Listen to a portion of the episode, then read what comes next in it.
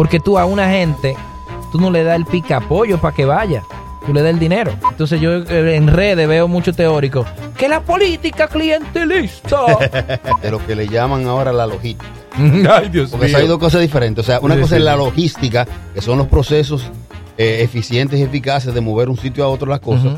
Y otro la logística sin ese, que es lo que... Que la aprendí ahora en este Sí, proceso. exactamente. Brother, métete para un barrio. Sí. Y, y ve a ver... para que y- tú veas cómo es que el dirigente de, de- de- de- de tu partido se te siente y te dice, no, mira, yo lo que quiero es que tú me cambies el motor del carro.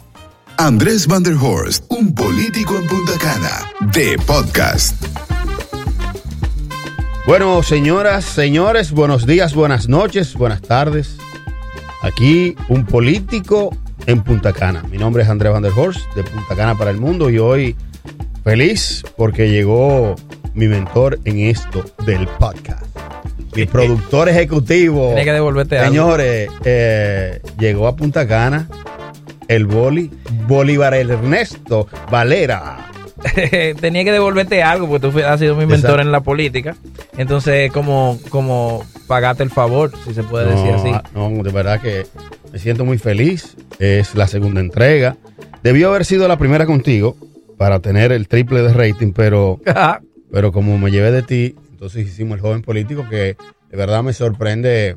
Yo te empecé a La seguir por red. ese hashtag, si tú supieras. Sí, Porque Así como yo es. quería meterme en eso y, y tú orientas a través de, en palabras llanas y entendibles. A mí no me gustan la vaina muy rebuscada porque no la entiendo. Ajá. O no que no la entiendo, pero no, no quiero, no, no me quiero esforzar tanto. Y así es nuestra generación. Tú tienes que explicarle las cosas como son. Así, así es.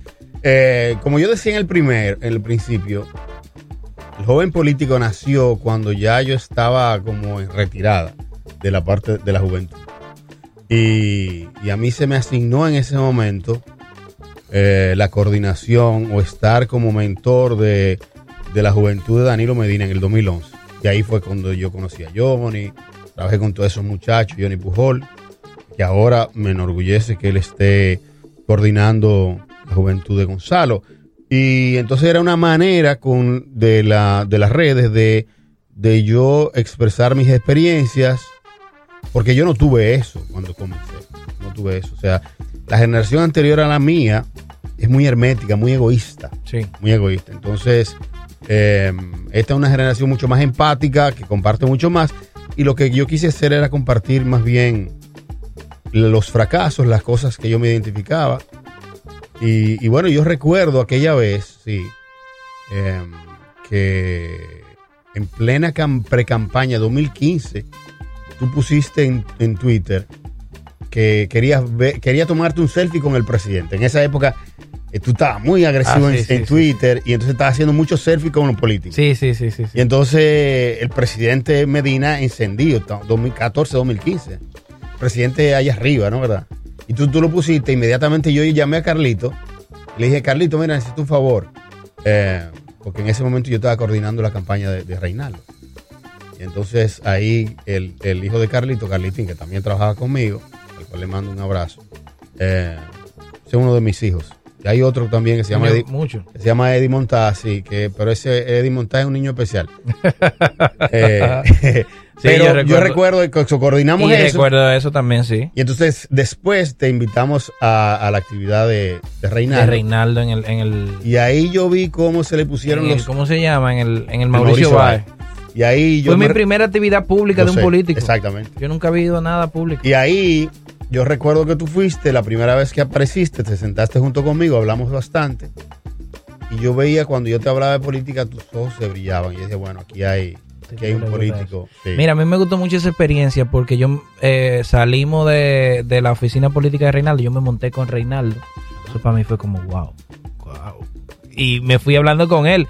Y, y conchole, qué pena que lo tan ser humano que es Reinaldo, la gente no lo sabe. Sí, son, O sea, do- son, dos, son dos personajes. Ese Yo siempre tipo he dicho muy, que... un tipo muy normal, él Eh. mismo con sus redes sociales, él mismo tuiteando. Le decía, coño, qué raro que un político, porque en esa época los políticos no, no querían ni agarrar los celulares. Reinaldo un coro, Reinaldo un coro. Yo, eh, yo espero hacerle un podcast a Reinaldo, porque Reinaldo es un coro.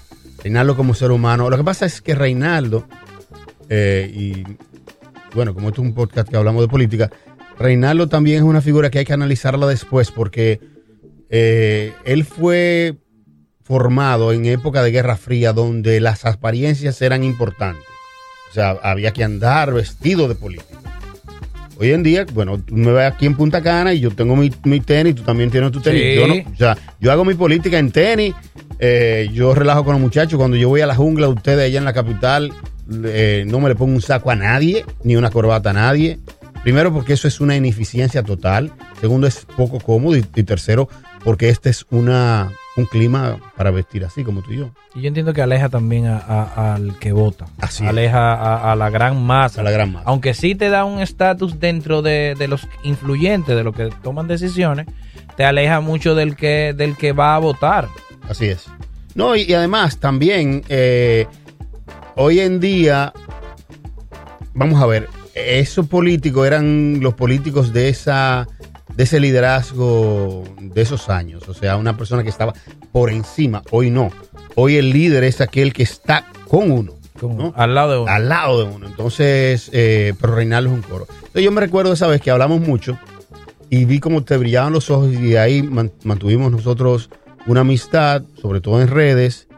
Y luego hasta el punto ya de que el- tú confiesas que quieren involucrarte en política. Y yo recuerdo que el- me dijiste que tú querías ser regidor. Sí, eso es lo que yo quería hacer. claro, porque él lo, lo Es lo que, bueno, primero por, por, por mi, mi, mi contacto con la comunidad.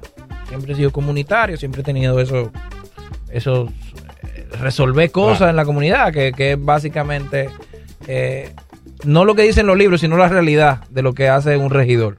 Es resolver problemas. Esa es la realidad. Y yo te dije, sí, loco, yo quiero comenzar como regidor. Me dijiste, pero tú te estás volviendo loco. Estás volviendo- No, Todo el mundo, me- nada más sí. yo quería ser regidor. No, y es y por dos temas. Primero porque tú entiendes, como lo has hecho en los medios de comunicación, ha estado, ha venido desde abajo. Sí. O sea, tú comenzaste, y yo recuerdo muy bien, llamando al, al mismo golpe. Llamadas. O sea, Llamadas, era como lo, lo último, o sea, era como entrar y después duraste tiempo parado, sin, sin micrófono y sin silla. Entonces tú transportaste eso Sí, al a- tema de la política. Tú dices, déjame yo entrar como por... Comenzar de cero. Comenzar el pasito. Claro. eh, Para ir construyendo. Claro, lo que pasa es que ya la política de hoy confiere también que las personas con ascendencia social tengan, si se quiere, como si fuese una especie de hándicap. O sea, tú tienes una ventaja y hay que aprovecharla.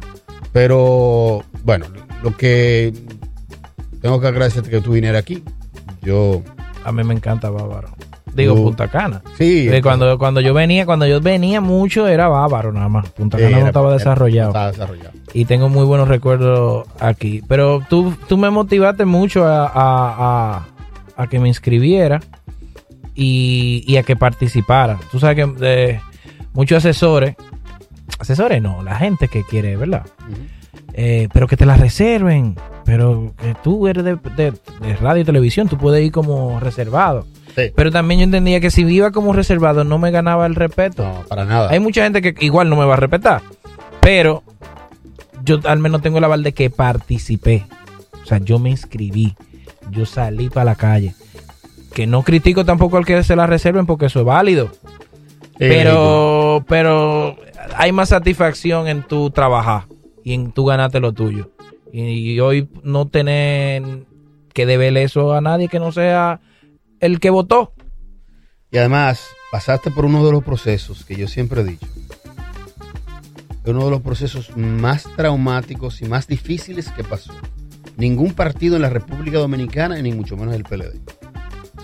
Yo creo que una vez pase todo este proceso de, de internas abiertas, lo cual, sin lugar a dudas, provocó una división que está ahí, que habría que hablarlo después, es un proceso eh, Y que por eso yo me inscribí porque eran abiertas. Claro, tenía ventaja tú. No, yo no tenía chance. Exactamente. Y como quiera, tuviste que trabajar muy Ah. duro. Eh, yo que manejé encuestas tuyas vi como eh, tú no perdiste, sino que, que ajustaste tu popularidad a la parte política electoral artesanal vamos a decir de alguna manera.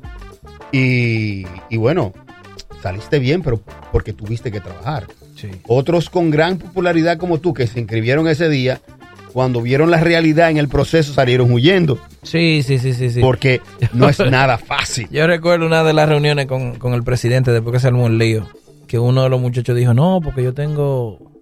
De hecho, nosotros perdimos mucho dinero. Y uno de ellos dijo, lo mencionó ahí. Yo Sí. creo que fue una imprudencia Sí. mencionar alante del presidente el tema económico. Sí, Y el presidente le dijo, ah, no, pues está bien, salte. Qué bueno, retírate. Claro.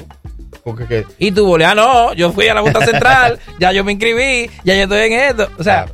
también, eh, también, yo estaba preparándome hace mucho para eso. Yo tenía mucho tiempo preparándome para entrar a la política. Primero por la vinculación que tengo con el PLD. Tengo años en el PLD. Sí. Mi papá y mi mamá siempre han estado cerca del Estado. Mi papá en el 86. Bueno, para que tú tengas una idea, la madrina de la voz de mi papá y mi mamá fue do- doña Ibelice Prade Pérez, por educación. Porque ella fue ministra de educación, claro. secretaria en esa época.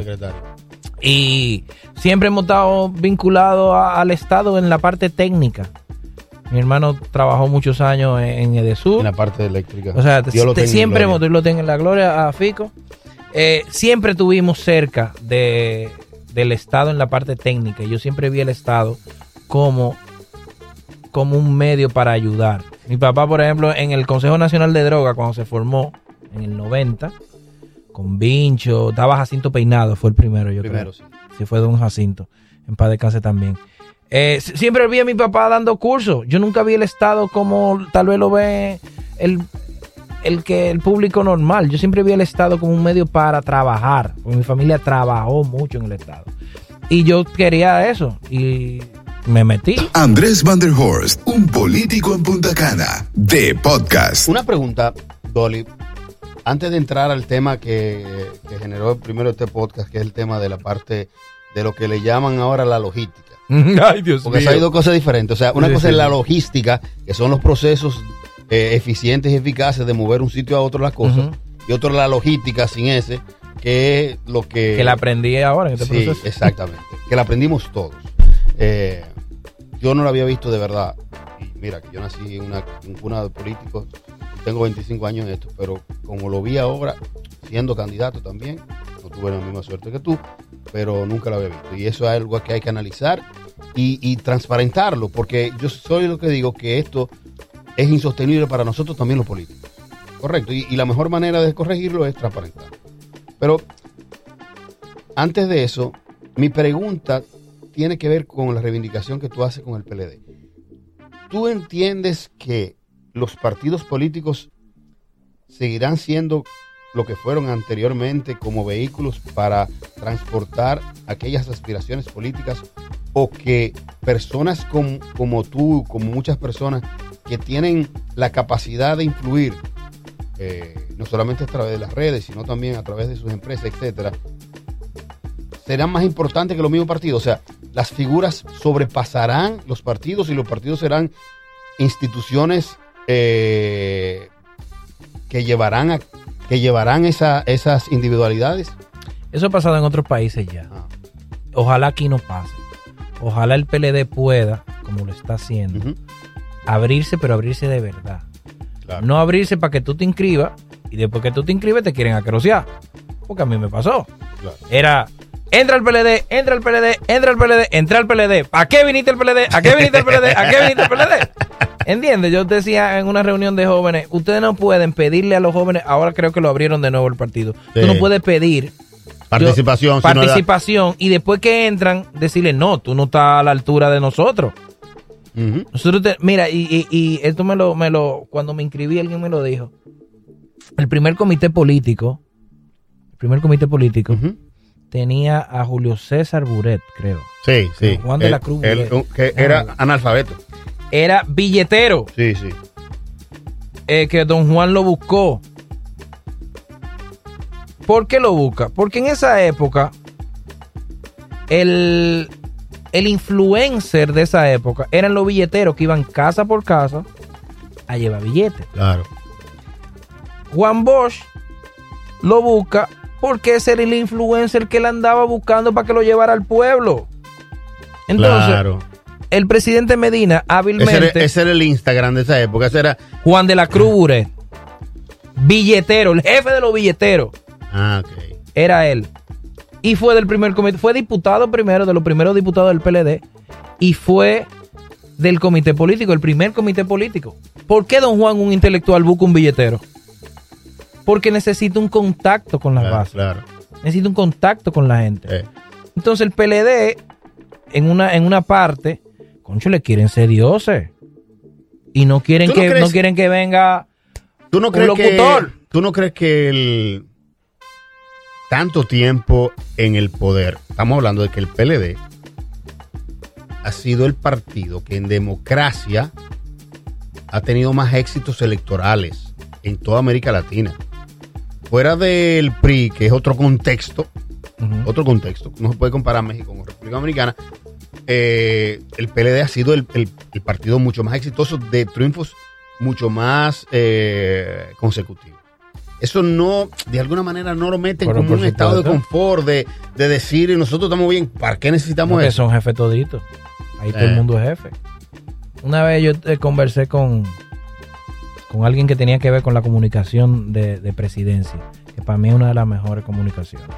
O sea, Sí, ahí se dio cátedra. O sea, estamos hablando. Marchena ahí, un verdugo y todo el equipo. El presidente va a, a la visita sorpresa a las 8 de la mañana y a las 3 de la tarde hay un video de gente hablando. Para mí eso es de, de, la, de, la, de las mejores comunicaciones que tiene. Y yo le decía, pero ¿por qué los otros ministerios no tienen una comunicación así? Fíjate que nada más presidencia tiene algo así. Que ahora es Hay otros y ahora es relativamente barato. O sea, ahora. Sale barato. Sí, eso lo dije hace en el primer gobierno de Danilo. Y, y alguien de la mesa dijo, es que aquí cada ministerio es un cacique, un cacicago. Y aquí no hay forma. Aquí cada quien maneja eso como, como propio. Sí, así es. Entonces el PLD era el único que podía el único que puede sacar PLD es el PLD. Así es. Estoy totalmente de acuerdo. Entonces, et- et- esto, de, esto que está pasando, a mí me da mucha pena porque, conchole, tú entras al- a un partido que tú querías entrar hace mucho, entrar y que se divida con dos gente que tú admiras. O sea, por ejemplo, es innegable mi admiración por, por Leonel Fernández. Tiene un vínculo con mi papá de No, muchos no. años, etcétera, etcétera, etcétera. Tres veces presidente y, Tres veces y- presidente. y- y le, y le dio mucha gloria al PLD. Pero por sea, supuesto que sí. Dios. Entonces, Danilo, el presidente Danilo, que es el que me, me- me recibe y el que me protege y el que me impulsa a hacerlo, son dos gente que yo admiro mucho. ¿Entiendes? Entonces, y entra y diantre se dividió. Ahora, ahora que yo entre, ahora, ahora que yo Bueno, entre. pero ahora te necesitan. Sí, no, yo también lo necesito. Y Yo y quisiera que, que, que miraran, miraran más al lado y menos hacia abajo. Que no nos miren hacia abajo, ni a mí ni a las otras gente. Yo encuentro uno, uno- unos teóricos que aquerosean por el origen. Pero tú le vayas, tú le vayas a buscar el voto a esa gente mañana. Tú no puedes aquerosear a nadie. Yo, yo en uno de los jóvenes políticos sí puse algo de eso. Sobre todo por muchos jóvenes que yo veo con, a veces con pena, eh, en las mismas redes sociales, de manera muy beligerante y hasta irrespetuosa. En, o sea, faltándole respeto, valga la redundancia, a personas que en un momento determinado Que tú lo vas a que necesitar. tú lo vas a necesitar en un momento, pero además fueron parte de la historia de la cual tú estás cosechando esos éxitos. Por lo tanto, tú no sabes si mañana te van a hacer lo mismo. Porque si hay algo seguro, son dos cosas. O la muerte o la vejez. Por lo tanto, tú vas a, en un momento determinado, van a venir muchachos eh, de otras generaciones que tú no vas a querer que te falten el respeto, que te, que te respeten igual. Pero bien, eso es parte de una dinámica normal. Yo creo que el PLD creció demasiado grande que, que tenía que desprenderse una parte, porque sigue creciendo. Entonces es, es una dinámica. Señores, para los que nos oyen y oyen al boli, es- yo soy André Van der Horst. ¿eh? Él se sabe quién es. Yo soy André Van der Horst. eh, soy un político en Punta Cana. Y, y este es, eh, se supone que es mi podcast. Así que si me quieren seguir por él, mm, síganme porque él es el productor ejecutivo de esto y, y el dueño de este negocio. Boli, tres cosas que te gustaron de este proceso de pre-campaña que yo vuelvo y repito, es, va a ser, fue mucho más difícil y tú lo verás el proceso de las elecciones generales. Tres cosas que, que te gustaron. le quítame todos los, bueno, primero quítame todos los mitos que yo tenía de la política. Eso fue, eso a mí me encantó porque a veces uno juzga desde fuera lo que ustedes hacen. Coño, y es, y es admirable lo que ustedes hacen. O sea, la política es 24 horas. 24, de todos los días de la de semana. todos los días de la semana. O sea, no hay no domingo, no hay O sea, a, de mí, nada. a mí me gustó mucho eh, saber la realidad y dejar de estar pensando que el político se lo gana fácil y eso. Eso fue lo primero que me gustó mucho. Me gustó también mucho reencontrarme con tanta gente. Fue, para mí este- el proceso fue como, como el día del exalumno. Sí. Que tú empiezas a ver gente que tú tenías años que no veías, gente que te vio chiquito y, y que te recuerda cosas de la niñez.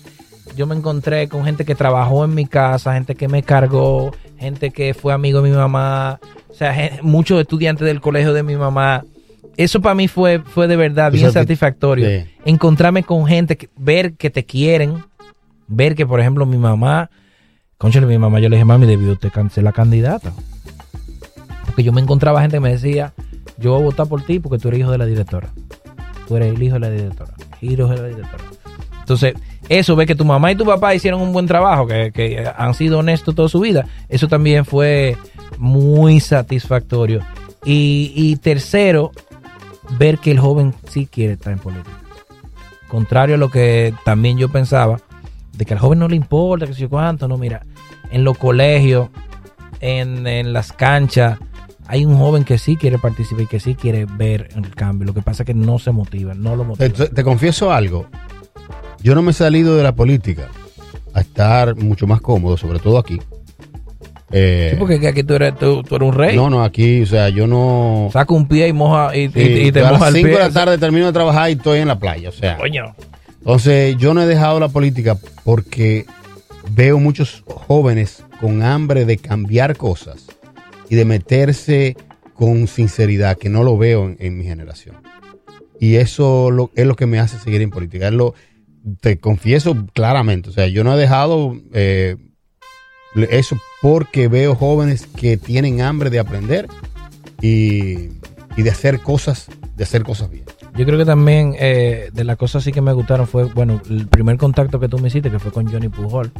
Sí. Descubrir ese grupo Johnny Pujol, Eddie, Carlitín, eh, el equipo de Johnny completo, o sea, Pedro, o sea, hay demasiado tigre, Elizari. De encontrar jóvenes trabajando política atrás de nada. O sea, atrás de, No, de- de y que, de las cosas y- y cambien. yo estoy testigo de excepción, porque todos esos muchachos trabajaron conmigo, mucho más jóvenes, en el 2011 y 2012. Nosotros recorrimos el país eh, con movimientos y cosas que se están haciendo. Eh, bueno, voy a tener un, un- un podcast con Johnny también para que me diga la diferencia, porque muchas de las cosas que yo implementé en ese momento se están implementando ahora. Eh, y me da mucha satisfacción. Pero no es que esos muchachos en el 2011 que se, lleva, se tiraron eh, a la juventud de Danilo Arrastro, no es que llegaron acabando con muchísimos puestos buenísimos, ¿eh? O sea, ellos están en el gobierno, pero puestos que pudieron haberse conseguido y sobre todo tienen, hoy siguen teniendo eh, ese deseo. O sea, sin fines de semana, como tú dices, eh, ese teléfono de ese muchacho Entregado. está desde Montecristi hasta Samaná y desde Pedernales hasta, hasta aquí, hasta Verón. Llamada, llamada de gente con problemas. Porque es otra de las cosas, que la gente cree que el político, Ah, sí, sí, sí. que el político es eh, los aplausos. Bueno, si yo te enseño mi, mi, mi WhatsApp eh, de problema nada más. Sí, es problema. Ay, Nadie te llama. Mira, que aquí tengo mil canastas que quiero darte. Nadie. No. Nadie te llama para eso. Y si te llaman, es asustado que no está. Y eso Porque de la, la, cosa- materia prima del político, para que lo sepan, es, y tú lo puedes dar fe, qué bueno que tú estás ahí. La materia política, el problema de- eh, del, del- del político, la materia prima es el problema. Sí, sí, sí, sí, sí, sí. Eh, como, como yo no, no, no puedo sostener eso, yo lo que opté fue por hacer cosas comunitarias. Y hago algo en una comunidad y lo hago grande. Porque individual, si me voy a eso, yo tengo candidatos que tienen más recursos que yo y más contacto que yo. Claro. Entonces, la estrategia que nosotros usamos en, en, en campaña fue impactar comunidades para que, la, para que se regara la voz de una buena acción que, que impactara a varias gente y no y a, a one to one, porque el one to one es insostenible. No. Eso tenía. Receta, por ejemplo, ahora en Navidad, No sé, bueno, aquí en Verón tiene que darse eso mismo también. Mucho más. Eh, toda, la, toda la iglesia tiene cena. Toda la junta de vecinos tienen una cena. Todas las calles quieren pintar la calle. Todas las calles quieren poner un arbolito. Toda, o sea, un jengibre. Hay- no, hay, no, eso no se sostiene. No se sostiene. Entonces yo eh, en redes veo mucho teórico. Que la política clientelista.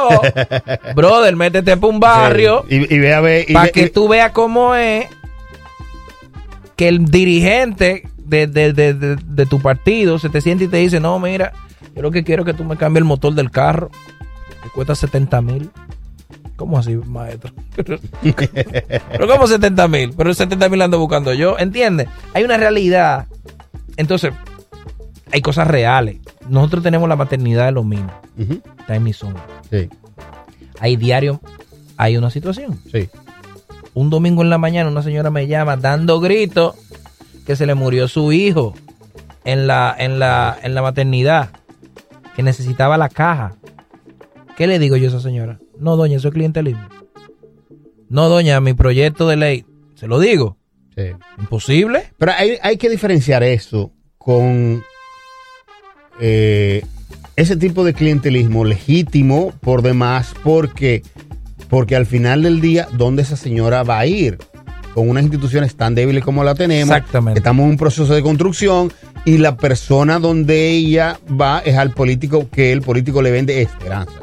Bien, eh, hay que diferenciar eso a la otra parte que es la compra de votos directa. O sea, hay un proceso que lo vimos ahora y que se va a dar después, que es cómo las personas no van a votar, no se paran a votar si no hay, y ya olvídense de- del picapollo, eso no existe.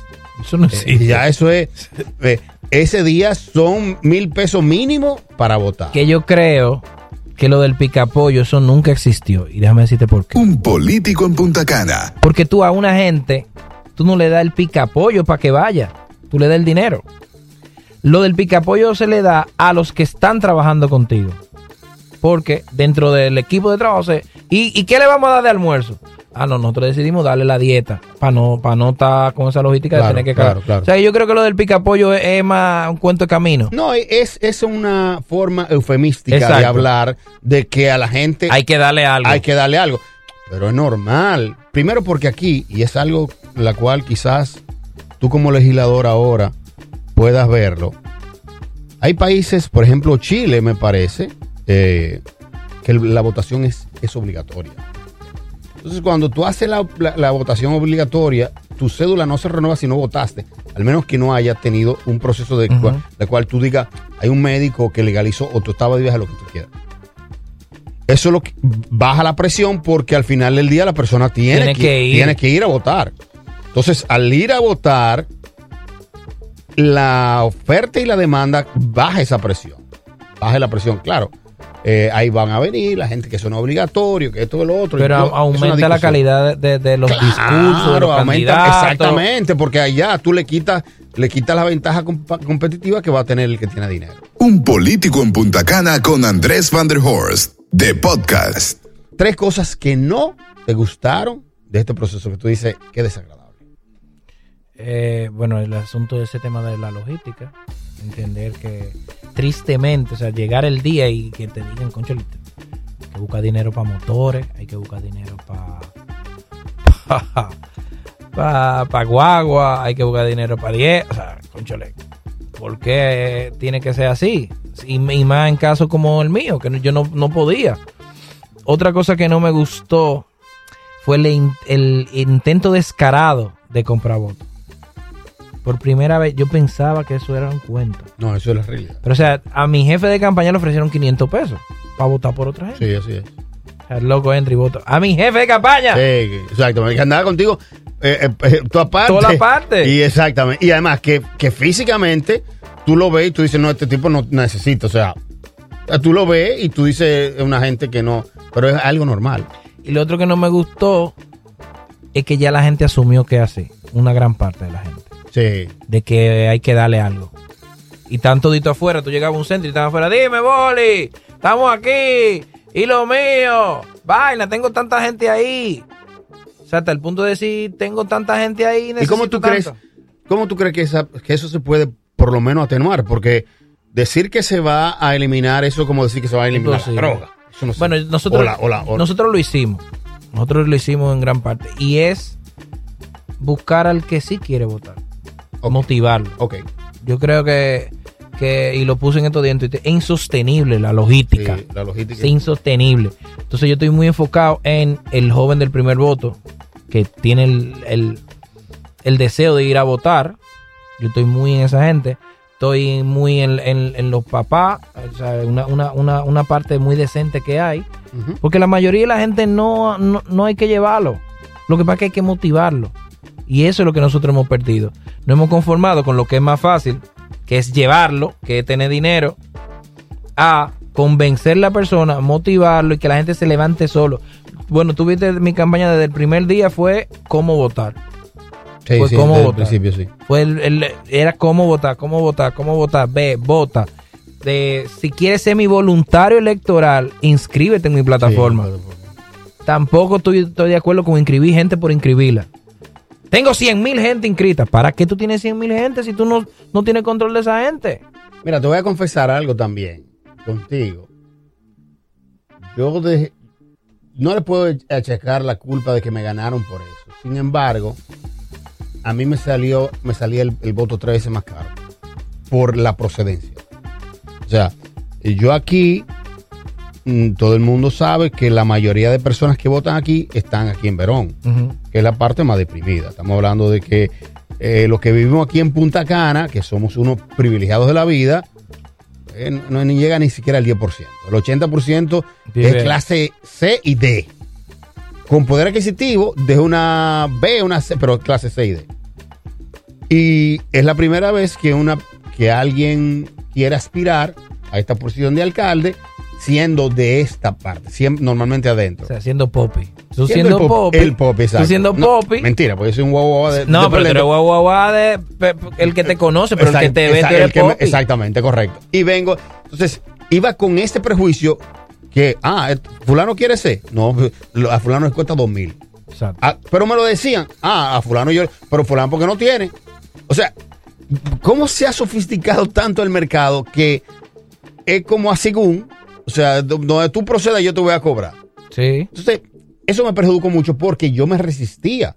Yo entendía en que, eh, como yo, mi- los profesores que me decían a mí que la política no es más que el proceso de negociación constante de esperanzas, yo tenía que comenzar a esperanza. O sea, había gente. No existe la No esperanza. existe. O sea, Estás loco. gente que yo resolví temas de cientos de miles de pesos, no de mi dinero, sino eh, Gestiones. gestiones eh, en salud, por ejemplo, eh, con Chanel, una estrella, o sea, eh, gente con operaciones de medio millón de pesos y la gestionaba público-privado.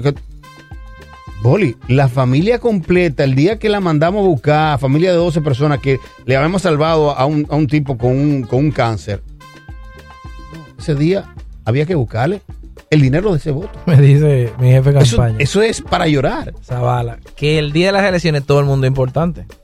O sea, todo el mundo Sí. primero tiene algo que hacer. Tú lo vas, lo vas a buscar y dices, no, no, espérate que, que yo no he cocinado.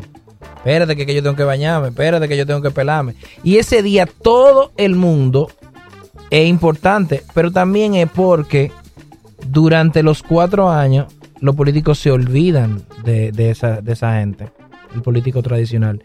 Y ellos en venganza, este día que yo me la tengo que cobrar porque yo no tengo más día, es hoy o nunca. Sí, es como una especie de, de- Y es lamentable porque empeñan sus próximos cuatro años de poder político por una sensación que a veces es una satisfacción a corto plazo, como de eso es lo que tú dices, la venganza. Pero por eso es que no podemos, el, el- el político no puede desaparecerse de la comunidad, gane o pierda.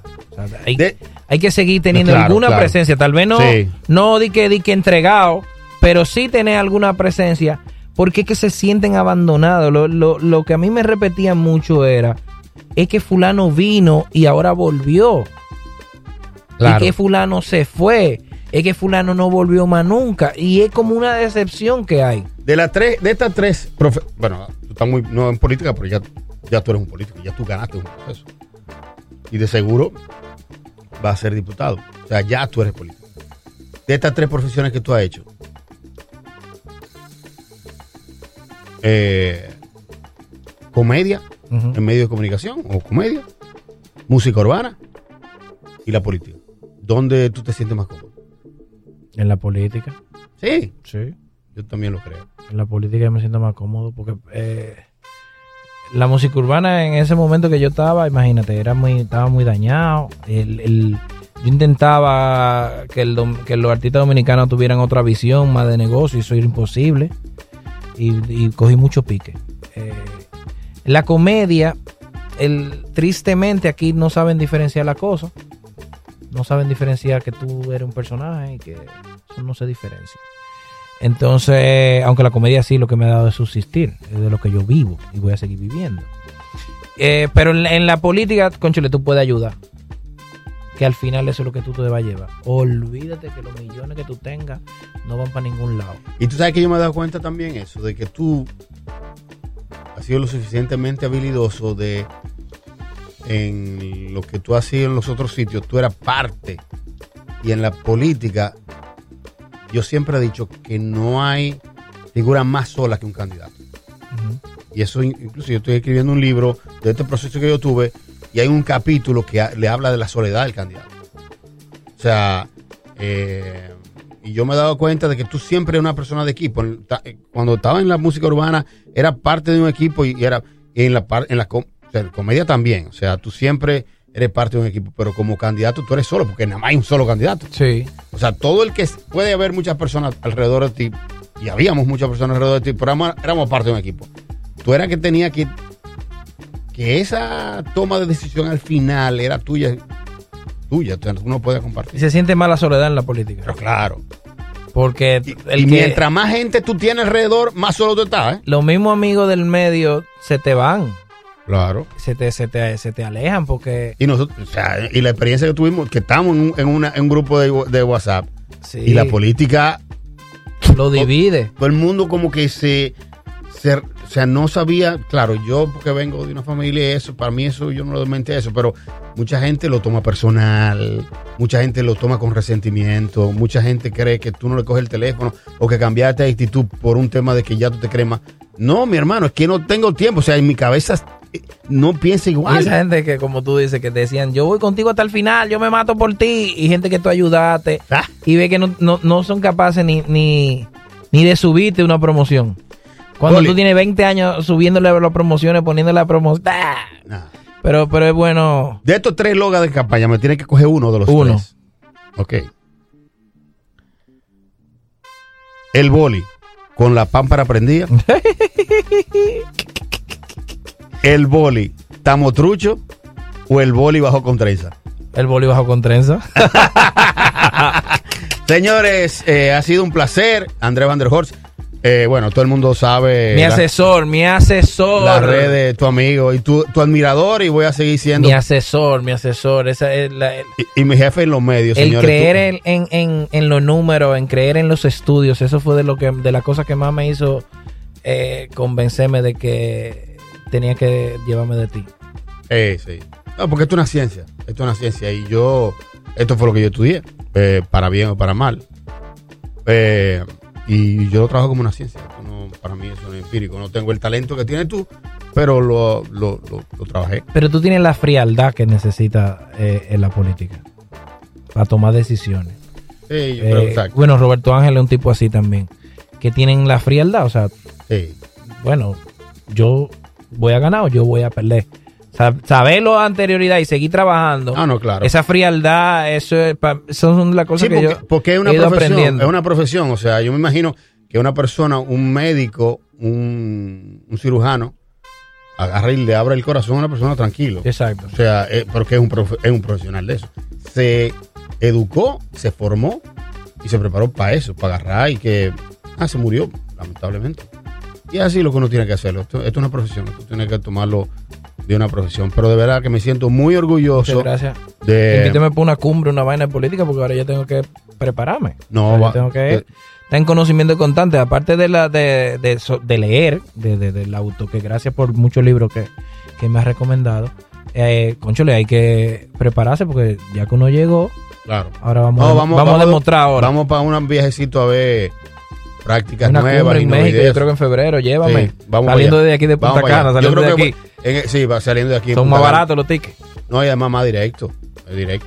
Ahora, ahora tienes que devolverme el favor y tú ir al mañanero, porque el mañanero te gusta mucho. Ah, qué bien, sí. La gente le gusta ¿Tú mucho eso. Boli, de verdad, de todas las entrevistas que yo tuve en el proceso, gente de aquí, mira que yo iba semanal al programa de televisión o radio aquí. eh, la que más se vio fue la del mañanero, una cosa impresionante. Porque no hablaste de política, hablaste de, de, de, de desarrollo, propuestas, de desarrollo. y ese tema siempre interesante. Pero me gustaría, sí, para el mañanero, sí, para hablar con un muchacho, ver a un muchacho. mes. Ojalá. Oh, me pego. Oh, pero ven acá. Un político de Punta Cana en la capital. Sí, en la capital. Y llego allá como es. Eh, bueno, las redes sociales de Boli, todo el mundo lo sabe. Bolívar Bolívar Valera. Valera. Este podcast compartan, lo que para lo más importante de todo Sí. es compartirlo. Si a usted le gustó algo de aquí, me envíelo por WhatsApp, compártalo, com- súbalo a sus redes, compártalo. Así es. Aunque no lo oiga, pero compártalo. Y, y bueno, la mía, André Van der Horst, me pueden encontrar ahí. Y este podcast, eh, Un Político en Punta Cana. Vamos a Para- la playa ahora, ¿no? Sí, pero el primero el pecadito, brother, Sí. que mandé a hacer el pecadito frito. Yo sé que estamos a dieta, pero lo comemos frito ahí con una canita. Dale, dale. ¿Qué dale. te parece? Una canita así. Bueno, señores, nos vemos la semana que viene. Mándame canita para la capital. Sí. Ya yo no tengo te- nada. ahora cuando no te tengo vayas- nada con nadie ya. te- te- te- ellos vuelven, no te preocupes. Ellos vuelven, pero mientras tanto te llevan una caja. Señores, nos vemos la semana que viene. Ya ustedes saben, un político en Punta Cana. Buenos días, buenas noches y buenas tardes. Un político en Punta Cana.